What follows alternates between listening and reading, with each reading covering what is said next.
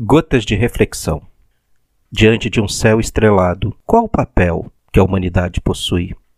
Vamos refletir a partir do oitavo salmo? Salmo 8. Javé, Senhor nosso, como é poderoso o teu nome em toda a terra. Exaltastes a tua majestade acima do céu. Da boca de crianças e bebês tirastes um louvor contra os teus adversários, para reprimir o inimigo e o vingador. Quando contemplo o céu, obra de teus dedos, a lua e as estrelas que fixaste, o que é o homem, para dele te lembrares?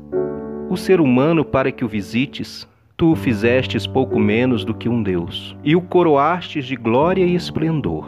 Tu o fizestes reinar sobre as obras de tuas mãos, e sobre os pés dele tudo colocaste. Ovelhas e bois, todos eles e as feras do campo também, as aves do céu e os peixes do oceano, que percorrem as sendas dos mares. Javé, Senhor nosso, como é poderoso o teu nome em toda a terra. O Salmo 8 é um grande hino de louvor ao Deus Criador.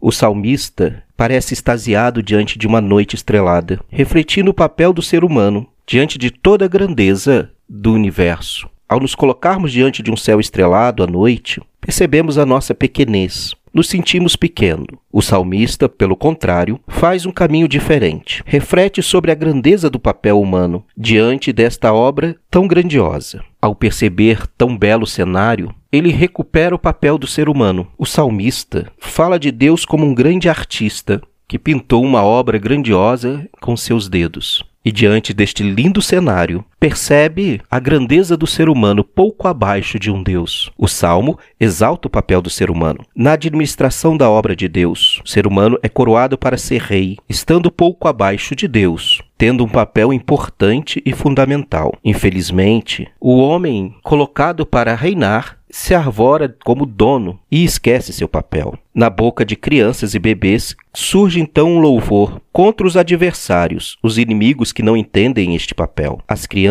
e os bebês são dependentes de seus pais. Um bebê, quando chora de fome, grita pela presença da mãe, entendendo que precisa dela. O ser humano muitas vezes esquece que precisa de Deus e que seu papel é cuidar da obra divina. Assim, ele se torna arrogante e se sente dono do espaço. Acaba queimando as florestas, destruindo os rios, poluindo a vida. E assim se torna inimigo da criação. Por se sentir dono, ele destrói, queima, esquecendo-se que é um ser dependente e que seu grande papel é exatamente administrar, cuidar daquilo que lhe foi dedicado. Quando ele entende a grandeza de seu papel e cuida, reconhecendo o poder de Deus, é preciso então que o ser humano reconheça o seu papel na criação e passe a cuidar dela, reconhecendo o poder e a grandeza do nome de Deus em todas as coisas. Assim, a vida se torna cada vez mais bela. E você, como tem vivido a sua experiência diante de Deus, diante da obra da criação? Tem cuidado ou tem destruído? Gostou deste salmo? Gotas de reflexão. Até a próxima. Um abraço a todos.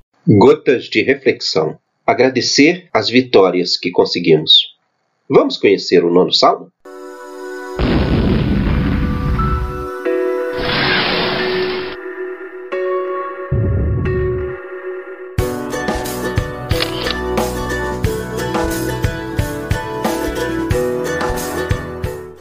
Salmo 9 Eu te dou graça, Senhor, de todo o coração, cantando todas as tuas maravilhas. Quero festejar-te e celebrar-te, tocando em tua honra, ó Altíssimo. Porque meus inimigos retrocederam, tropeçaram e pereceram em tua presença. Pronunciaste sentença em meu favor, sentado no tribunal justo juiz. Repreendestes os pagãos, destruístes o perverso, apagando seu nome para sempre o Senhor reina eternamente. Dispõe o tribunal para julgar. Eles pereceram, acabou-se a tua lembrança. Reduziste suas cidades a ruínas perpétuas. Ele julga o orbe com justiça e rege as nações com retidão. O Senhor seja a fortaleza do oprimido, fortaleza em momentos de perigo. E em ti confiem os que reconhecem o teu nome. Porque não abandonas os que te buscam, Senhor. Tocai para o Senhor que reina em Sião, narrai suas façanhas aos povos. Pois ele que vinga o sangue se lembra deles, não esquece a queixa dos desgraçados. Piedade, Senhor, olha minha desgraça. Tu que levantas do portal da morte, para que eu possa contar tuas proezas e celebrar tua vitória nas portas de Sião. Os pagãos afundaram na fossa que fizeram, seu pé ficou preso na rede que esconderam. Apareceu o Senhor para fazer justiça, e o perverso se enredou em sua própria ação. Que os perversos caminhem para o abismo, os pagãos que esquecem a Deus. Levanta-te, Senhor, não se orgulhe o homem. Sejam julgados os pagãos em tua presença, pois ele não se esquece para sempre do pobre, cuja esperança nunca se frustrará. Infunde-lhe, Senhor, o teu terror, e os pagãos aprendam que não são mais do que homens.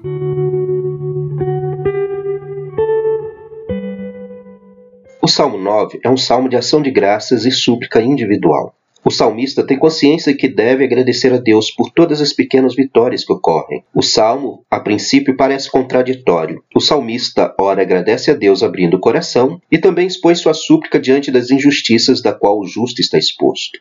Em nossa caminhada é preciso agradecer os momentos de vitória, que acaba sendo alegria a todas que lutam pela mesma justiça.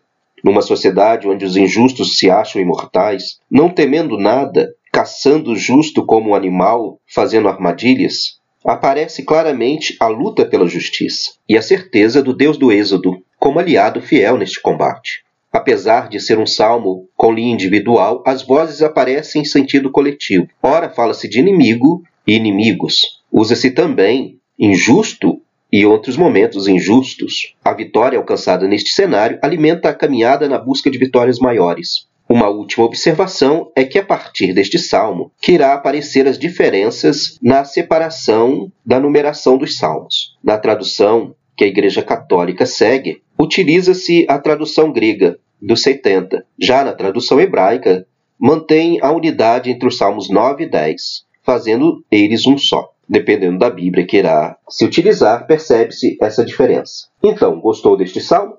Tem agradecido a Deus as vitórias que alimentam a caminhada da nossa fé? Gotas de reflexão. Um abraço a todos, até o próximo.